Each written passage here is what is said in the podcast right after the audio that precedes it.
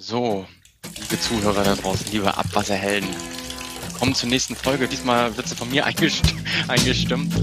Äh, der Klaus, der ist gerade zu aufgeregt. Er grinst.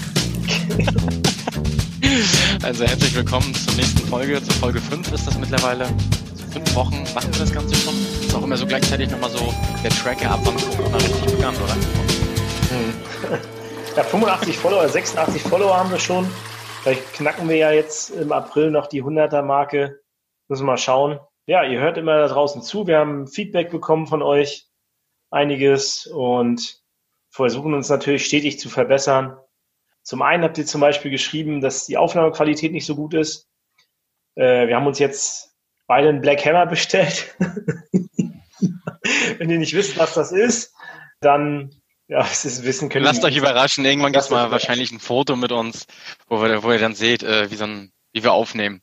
Also aktuell sieht das immer noch so aus wie bei dem einen Post. Also ich mit Headset und Klaus so vor der, vor der Kamera beziehungsweise vom Laptop.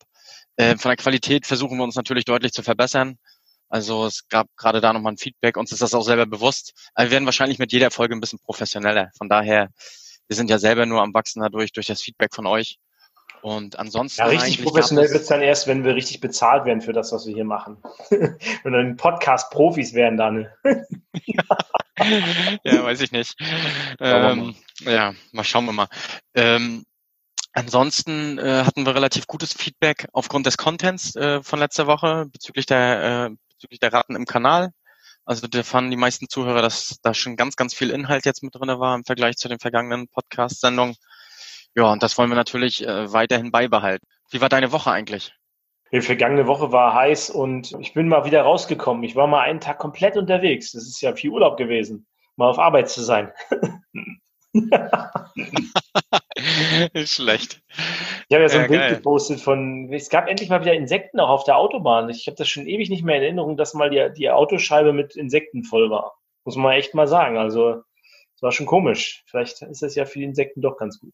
Erzähl mal deine Woche. Äh, meine Woche, ich überlege gerade schon so lange her, ne? Also man vergisst ja immer durch die ganze Zeit jetzt, äh, was in der vergangenen Woche war oder ob das Woche zum Wochenende dazugehörte. Nee, was habe ich gemacht in der vergangenen Woche? Gearbeitet. Ansonsten habe ich natürlich noch an meiner Terrasse weitergearbeitet. Also ich kann es immer nur noch mal wiederholen, Unterschätzung, Unterschätzung, wieder unterschätzt. Hab mir dann jetzt äh, Füllboden geholt, das ist dann mit so einem Multicar abgekippt bei mir in die Grube direkt hinein. Dachte, sechs Tonnen reichen aus an Füllboden. Nichts war. Ist jetzt am Wochenende ein bisschen abgezogen, ein bisschen verdichtet. Ich glaube, da fehlen nochmal fünf Kubik. Und ich dachte, ich dachte, mit sechs, sechs Tonnen äh, bin ich dicker ausreichend. Also, naja, ja, das ist, äh, ja, soweit war meine Woche. Ja, wenn du es so schon sagst, dann muss ich ja sagen, ich habe das erste Mal betoniert am Woche, äh, in der letzten Woche. Ich habe einen Zaun betoniert zu Hause ein Edelstahlzaun wird gebaut mit meinem Schwiegervater. Da muss ich nachher auch gleich wieder hin, runter nach unserem Podcast. Der arbeitet gerade okay. unten dran. Dann ist er nachher beleidigt, wenn er alles alleine machen muss. Müssen wir schweißen und was weiß ich alles und ja. Das wird auf jeden Fall. beleidigt, wenn du sagst. Zaun, weißt du, wenn die Atombombe auf, auf unser Haus drauf fällt, dann ist das Haus kaputt, aber der Zaun steht noch. Äh, diese Geschichten kenne ich auch von meinem Vater. Also der, auch wenn man, eigene, wenn man ein einfaches Bild an die Wand hängen möchte, da bohrt er sofort ein Loch mit Dübel, mit Schraube. Ja klar, ja, so da gibt es halt unterschiedliche, da gibt es halt unterschiedliche Philosophien. Entweder reicht ein Nagel oder man macht das direkt mit, mit einer Schraube, ne? Ja, oder man nimmt einen Poster-Strip, ne? Das geht auch. naja. Ähm, ja, aber steigen wir doch mal einfach ein in unser, unser Thema, Daniel. Ähm, wir sollen ja nicht für rumlabern. Von daher fangen wir wieder mit unserer äh, Rubrik sehr einfach geklärt an. Und wir haben über, wir haben ja beim letzten Mal schon gesagt, wir wollen uns diesmal so ein bisschen über Klärschlamm unterhalten und haben auch diesmal einen Gast dazu. Wo kommt denn der Klärschlamm überhaupt her, Klaus? Also kommt der Klärschlamm jetzt, wenn ich zu Hause auf Toilette gehe, entsteht dann schon Klärschlamm? Ja, ist ja das, was der Laie so denkt. Ne? Der Laie denkt ja, ich gehe auf Toilette und Klärschlamm ist das, was, äh, was dann dabei entsteht, also unsere Ausscheidung. Ist aber nicht ganz richtig, also der Klärschlamm ist ja das, was entsteht.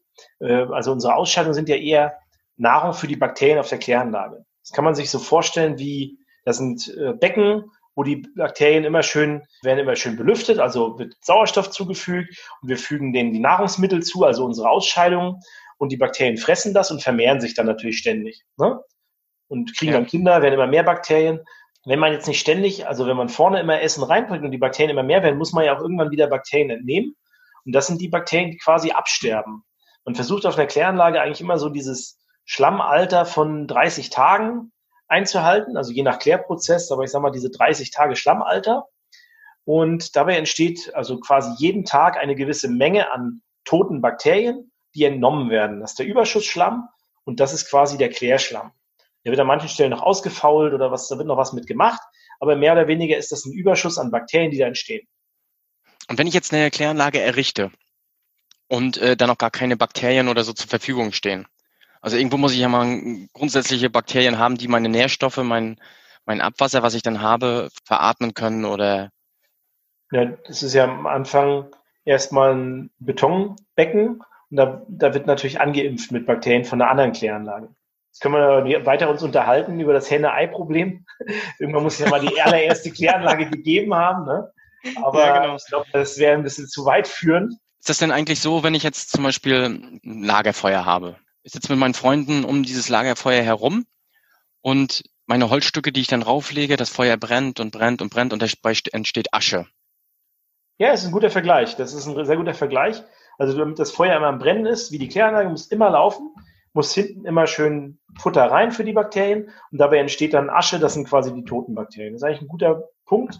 Ähm, natürlich können wir beim Feuer nicht ständig die Asche entnehmen, das ist eher so im Ofen, da könnte man das machen. Ähm, aber eigentlich ist ein guter, guter Vergleich. Ne?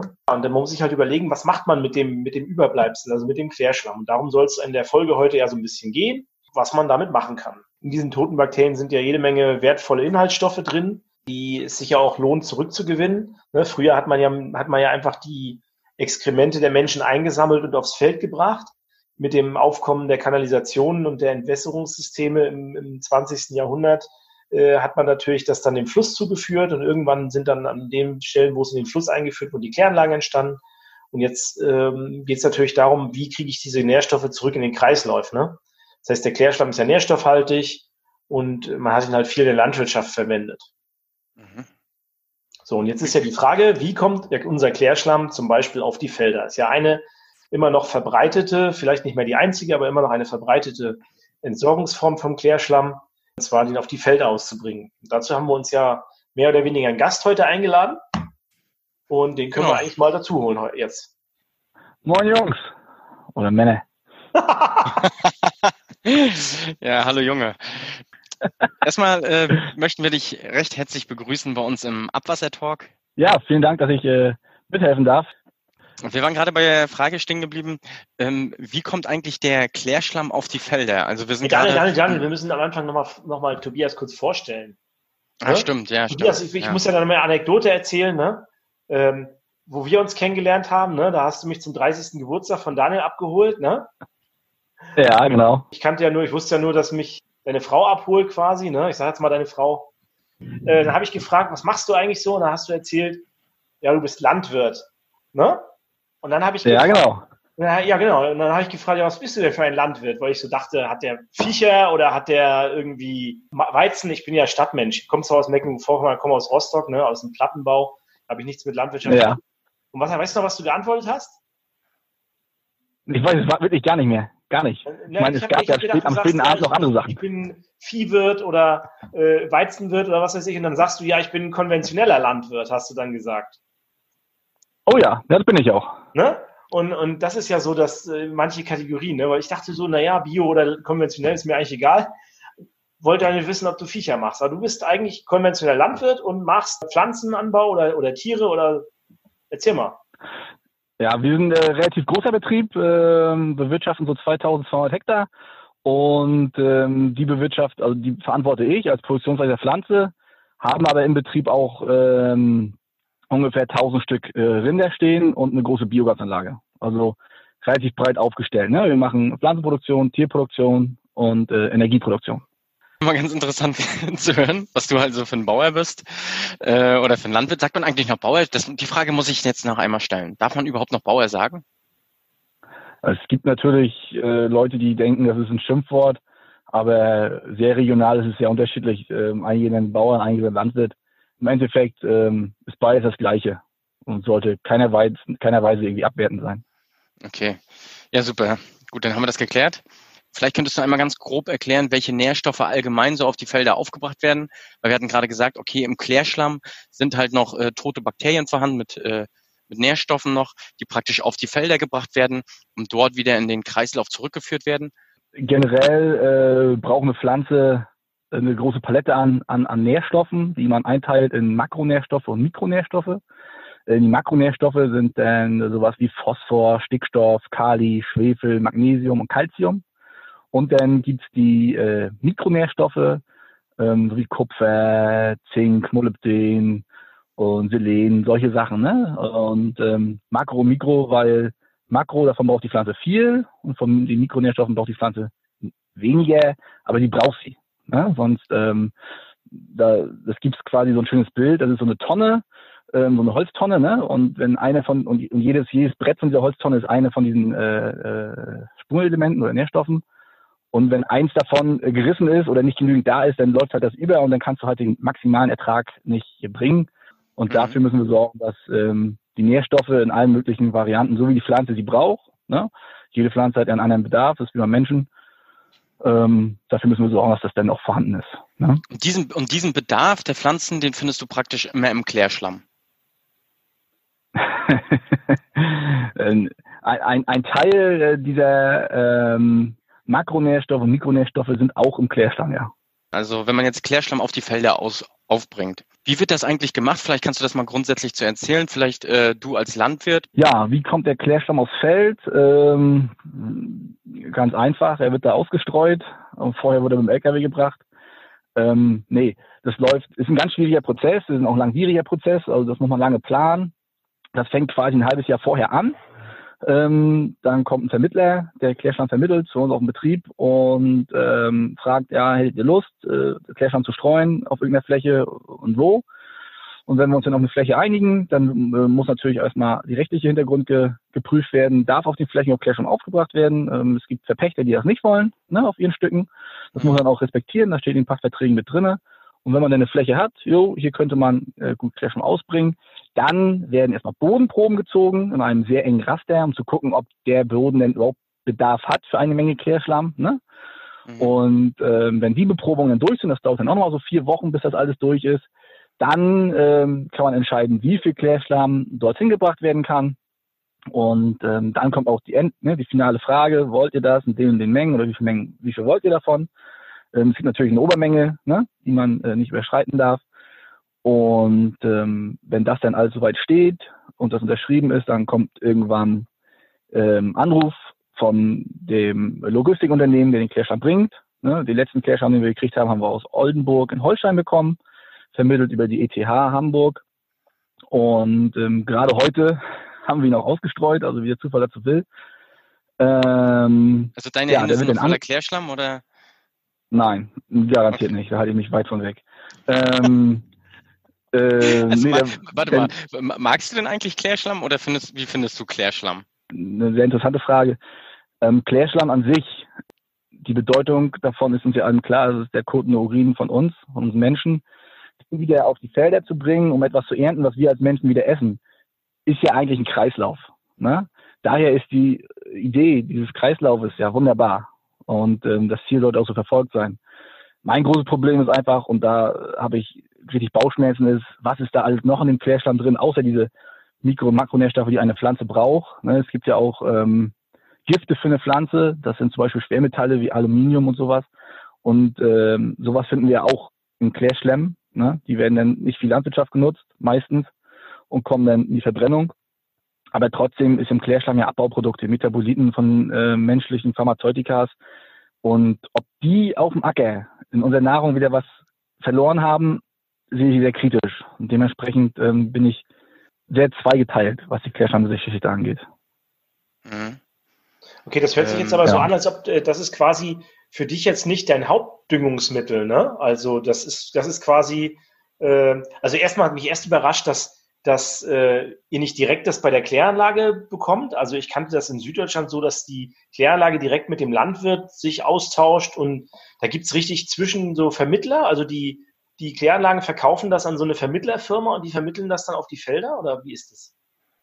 Ja, so ist es ja bei uns auch. Ne? Da kommt dann äh, die Firma und äh, fragt an, wollt ihr wieder Klärschlamm machen? Mit denen machen wir das ja schon Jahre. Also wir machen eigentlich jedes Jahr ein bisschen Klärschlamm. Ja, und wir, das läuft jetzt nicht flächendeckend im Betrieb, geht gar nicht.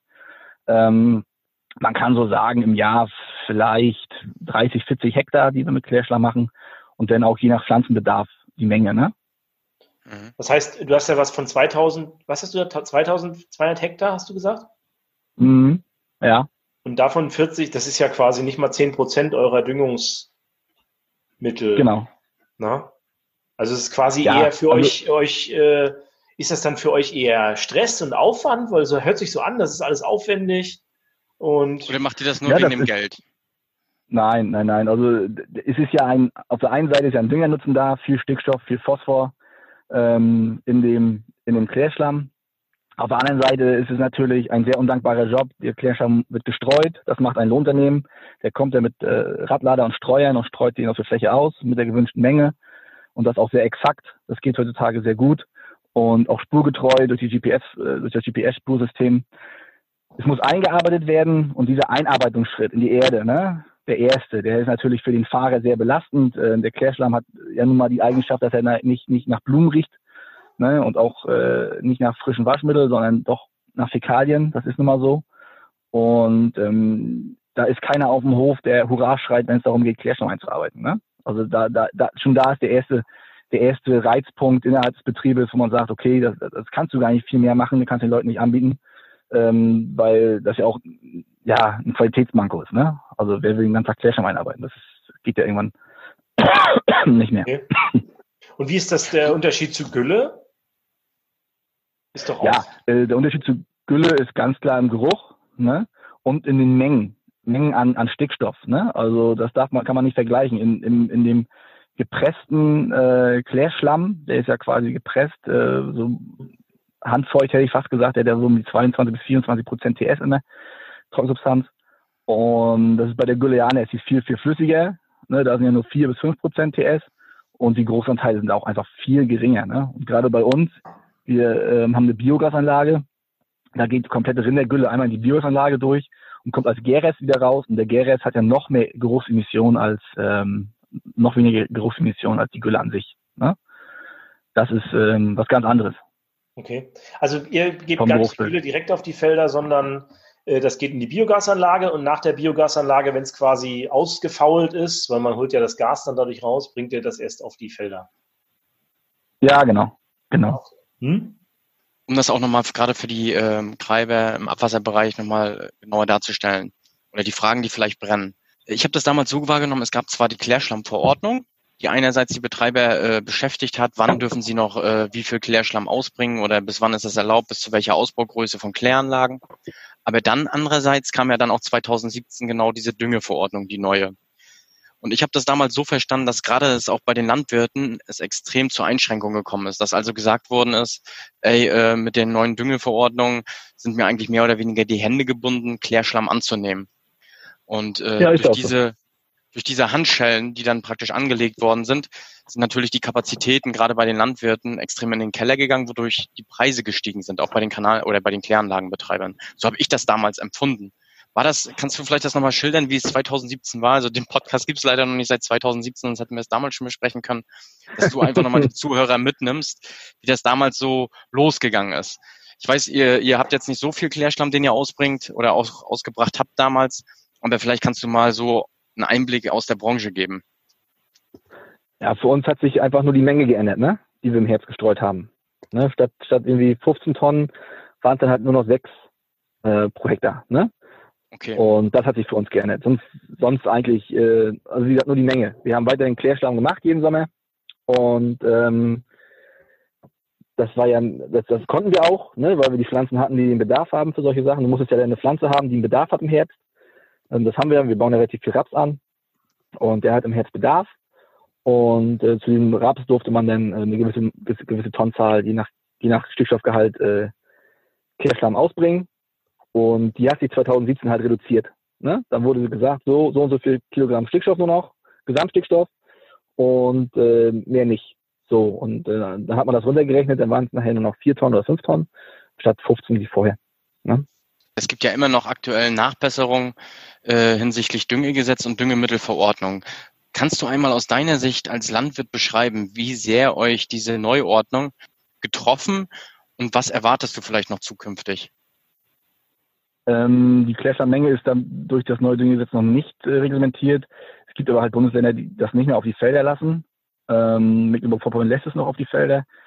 Ähm, da wird sich sicherlich in den nächsten Jahren noch einiges ändern. Ähm, Klärstandverordnung wird sicherlich auch irgendwann das untersagen, spätestens wenn alle soweit sind, ähm, dass es überall verbrannt werden kann, dann wird wohl nichts mehr auf die Felder gehen, davon gehe ich fest aus.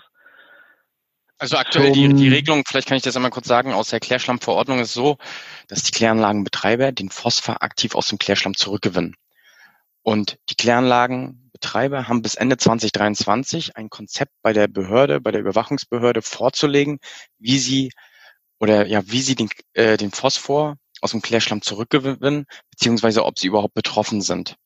Und äh, die Betroffenheit beziehungsweise die Pflicht der Rückgewinnung ergibt sich anhand der Parameter, wie viel Phosphorgehalt habe ich überhaupt in meinem Klärschlamm. Sobald es mehr als 20 Gramm je Kilogramm Trockenmasse ist, dann habe ich ihn so oder so ab 2029, ist egal welche Ausbaugröße meine Kläranlage hat, zurückzugewinnen, den Phosphor. Und dann kann ich ihn auch nicht mehr landwirtschaftlich verwerten. Und dann gibt es noch zusätzlich, sobald man weniger als 20 Gramm Phosphor je Kilogramm Trockenmasse im Klärschlamm hat, äh, einzelne Regelungen je Ausbaugröße. Das bedeutet, ähm, wenn ich weniger als 20 Gramm habe, Kläranlagen, ähm, die mehr als 100.000 Einwohnerwerte haben, müssen dann ab 2029 äh, das Konzept umgesetzt haben, also den Phosphor aktiv zurückgewinnen. Und dann ab 2032 sind das dann Kläranlagen mit über 50.000 Einwohnerwerten. So sieht es die Regelung aktuell vor. Ja, ähm, und dann ist es auch nicht mehr möglich, den Klärschlamm landwirtschaftlich äh, zu verwerten, sobald man da in diese Kategorie fällt. Nochmal auf, auf das Düngemittelgesetz zurückzukommen.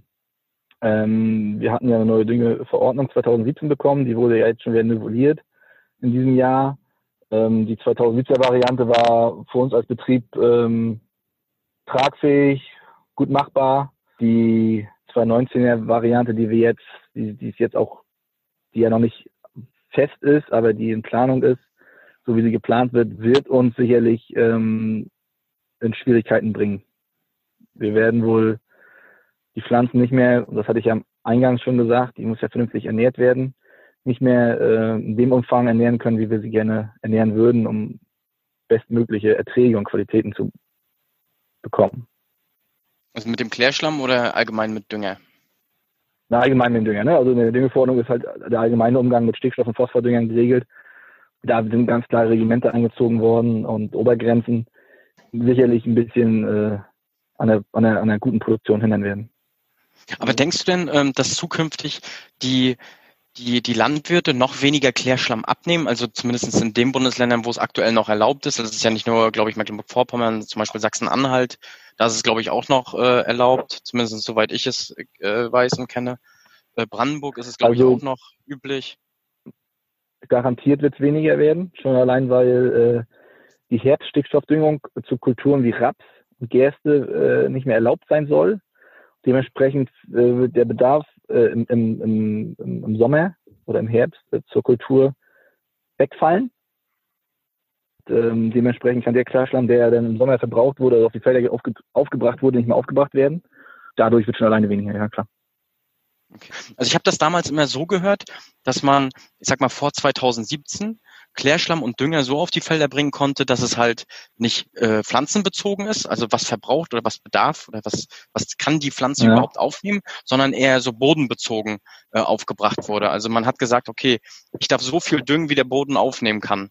Ob die Pflanze das jetzt wirklich äh, veratmen oder gebrauchen kann, das sei erstmal dahingestellt. Also es ist nicht in Abhängigkeit von Kulturen, die da angepflanzt worden sind. Und mit der, genau. mit der neuen Verordnung, so habe ich es zumindest damals verstanden, wurde gesagt, okay, ich darf bloß noch so viel Dünger ausbringen, äh, wie die Pflanzen dann, die auf dem Feld stehen, benötigen.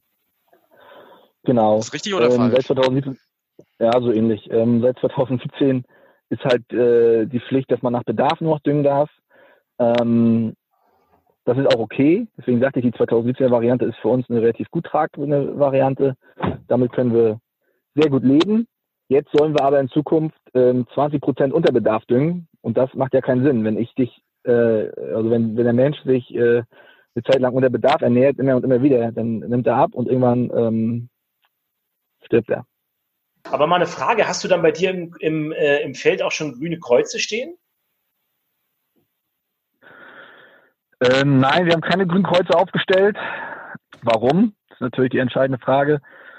Ähm, die Idee dahinter ist ja ganz nett, aber ich finde so grüne Kreuze in den Feldern erstmal unpraktisch, weil die im Weg stehen. Mhm. Und zweitens äh, leben wir so ländlich. ja. Und zweitens leben, leben wir hier in Mecklenburg-Vorpommern, äh, also da, wo wir wirtschaften, so ländlich, ähm, dass die einfach ihre Wirkung nicht erzielen würden. Ne? Also wir haben hier vielleicht noch eine Bundesstraße ähm, und dann war es das aber auch schon. Und ähm, so, so, so, so ein Kreuz muss auch eine Wirkung haben. Ne? Da müssen sich Menschen damit beschäftigen, wenn sie es sehen, müssen es hinterfragen. Und ähm, bei uns hier in der Ecke ist es einfach nicht der Fall, dass also die Leute, die auf dem Dorf wohnen, die wissen, welche Arbeit wir machen, die können das auch einschätzen. Ja, nur vielleicht mal, vielleicht mal als Erklärung. Also ich habe das in einem anderen Podcast gehört. LU Talk hieß das von der Pia vom letzten Mal. Da hat ein Bauer Willi hieß der und der hat äh, ja. in sein Feld angefangen, grüne Kreuze zu stellen nach dieser neuen Verordnung, die es da alle gab, und so um anzuzeigen, ihr killt die Landwirtschaft. Ne? Und das habe hab ich jetzt genau. bei mir, jetzt vom Joggen, wo ich hier in Süddeutschland bin ich ja mittlerweile, äh, habe ich jetzt schon vier oder fünf so eine Kreuze gesehen in Feldern. Ne? Deswegen, also es scheint doch, also mhm. wenn man sich das mal anhört, schon einige zu machen. Ne? Ja, in Mecklenburg-Vorpommern auch, ne? Gerade so Rügen, die Tourismusecken, ne? Die haben da äh, sehr viel von gemacht, das ist auch richtig so, ne? Weil genau da ist ja noch die Wirkung. Am Endeffekt ist es der Grund gewesen, warum äh, wurde das gemacht, weil halt ähm, Angst ist durch, durch immer mehr Reglementation, ähm, gerade im Bereich Insektizide, also Einsatz von Pflanzenschutzmitteln, ne? Werden wir ganz stark äh, reglementiert auch noch, nicht nur Dünger, sondern auch Pflanzenschutzmittel. Das sorgt dafür, dass wir auf dem Weltmarkt, auf dem wir nun mal wirtschaften, ähm, nicht mehr äh, so konkurrenzfähig sind wie noch vor fünf, sechs Jahren. Mhm. Und wie ist eigentlich, du hattest es auch vorhin kurz erwähnt, wie ist eigentlich so die Kommunikation zwischen äh, dem Kläranlagenbetreiber, der bei dir praktisch um die Ecke wohnt? Ähm, ihr macht das jetzt über einen Vermittler, ist das üblich? Also was würdest du sagen, wenn du jetzt zum Beispiel irgendwie deine Nachbarlandwirte äh, betrachtest? Ähm, oder spricht da jeder mit dem Kläranlagenbetreiber selber? Das weiß ich gar nicht. Ich kenne relativ wenig Landwirte, die Klärschlamm machen in der Umgebung. Also da sind wir ja. fast die einzigen. Und okay. ähm, wir haben halt die Vermittlungsfirma, ähm, mit der wir das machen. Mhm. Und haben eigentlich zu unseren regionalen äh, Kläranlagen, die wir in der Umgebung haben, eigentlich keinen Kontakt bezüglich Klärschlamm. Das wäre jetzt nochmal meine Frage gewesen eigentlich, wo du sagst, so, ihr habt wenig Kontakt. Das überrascht mich ein bisschen. In Süddeutschland ist das ein bisschen anders. Da reden die direkt miteinander. Äh, wie ist denn so das generelle Verhältnis aus deiner Sicht Landwirtschaft zur Wasserwirtschaft? Weil das ist ja schon so ein bisschen, also so wie wir das in der Abwasserwirtschaft kennen, so ein bisschen diese Konkurrenz. Naja, die Landwirte, die machen so viel Nitrat und wir kriegen jetzt hier die Auflagen, unsere Kläranlagen zu verbessern. Und äh, seht ihr das andersrum genauso, dass die Kläranlagen mal lieber besser werden sollen, bevor wir hier unser, unsere Düngung umstellen sollen? Genau. Das Verhältnis. Da. Genau, natürlich. Natürlich. Erstmal, erstmal schimpft, schimpft jeder auf den anderen. Ne? Das ist ja erstmal das Einfachste. Ähm, wenn wir aber alle beide was tun, also man kann ja das drehen und wenn man das will, irgendwie kommt Nitrat ins Grundwasser und da sind nun mal die Haupteinträger, wir und die Kläranlagen, da brauchen wir gar nicht drum herum reden. Ähm, Im Endeffekt müssen wir uns beide, also sowohl der Landwirt als auch der Kläranlagenbetreiber, so aufstellen in Zukunft, dass wir ähm, das auf ein Minimum reduzieren können, auf ein verträgliches Minimum. Ne? Und äh, natürlich kann ich auch die Abwasser, äh, die, die, die, die Trinkwasserproduzenten, die ja meist alle auch das gleiche sind wie Abwasser, ähm, sich äh, Gedanken machen, wie wir das in Zukunft äh, hinkriegen, ne? ohne dass wir die Landwirtschaft tot reglementieren. Naja, das ist natürlich die Lobby äh, der Wasserwirtschaft ganz gut, ne? wenn die sagen, wir haben schlechtes Trinkwasser, aber unsere Kläranlage ist es nicht. Und, ja, ja, genau. Ja, ja, genau. das, macht das, so, so, ne? ne? das ist schon, schon ein guter, guter Punkt. Ne? Aber ähm, ja, das ist, das, also wir kriegen es immer nur von der einen Seite mit und jeder hat halt seine Sichtweise ein Stück weit drauf. Ich glaube, du hast uns heute schon ein bisschen geholfen, so ein bisschen mal zu sagen, woher es kommt. Und am Ende wolltet ihr ja wahrscheinlich auch äh, hast du ja auch gesagt, qualitativ hochwertige Nahrungsmittel produzieren, die wir ja auch brauchen. Ne? Gerade wenn wir genau. nicht importieren und exportieren dürfen in Corona-Zeiten. Gott sei Dank gibt es euch noch, dass wir von euch noch was kriegen. Ähm, und äh, ja, es war, glaube ich, mal ein ganz guter Einblick in die ganze Geschichte. Ähm, von daher, Dankeschön. Weiß nicht, willst du noch irgendwas an die äh, diese, diese Millionen Zuhörer, die wir haben im Abwasserbereich, loswerden als Landwirt? Ja, wenn ich, wenn ich da noch was sagen kann, dann äh, würde ich mich gerne freuen. Ich würde die Hand reichen äh, zu allen Abwasserleuten. Äh, sprecht mit euren Landwirten in der Umgebung äh, von eurem Einzugsgebiet, ähm, um diesem Problem der, der, der Nitratbelastung im Grundwasser Herr zu werden. Lasst uns zusammen äh, Wege suchen, äh, zusammen am Tisch sitzen und nicht übereinander reden, sondern wieder miteinander. Das funktioniert eigentlich in allen Lebenslagen besser. Super Statement. Ich muss dazu nochmal sagen, sogar ich kenne einen Betreiber, der hatte, ich glaube, vor zwei Jahren eine Initiative ins Leben gerufen, gerade bei sich im Verbandsgebiet.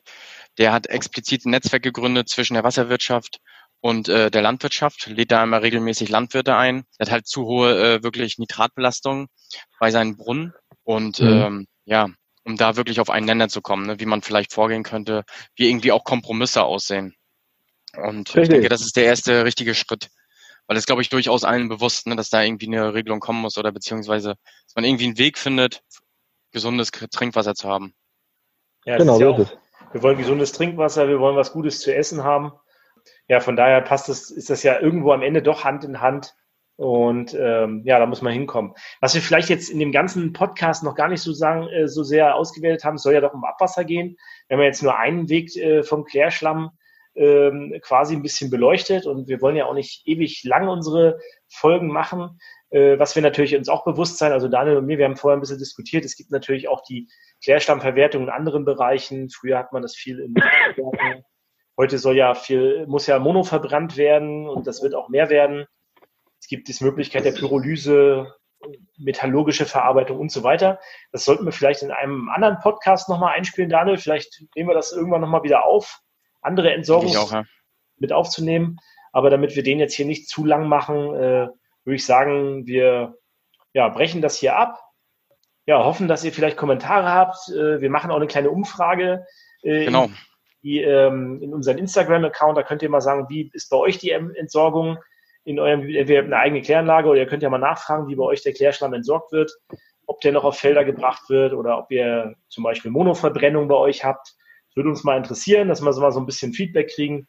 Und ansonsten könnt ihr uns gerne mal schreiben, was euch vielleicht noch näher interessiert zu dem Ganzen. Wir sind über Feedback dankbar und wollen natürlich dem Tobias dann auch Danke sagen. Ich meine, man hat es gehört, haben wir gar nicht gesagt. Ne? Also du bist ja aus dem hohen Norden. Ich glaube, das ist gut verständlich gewesen, dein Akzent. Und beim nächsten Mal werden wir wahrscheinlich jemand aus dem tiefen Süden, aus dem Schwabenland haben.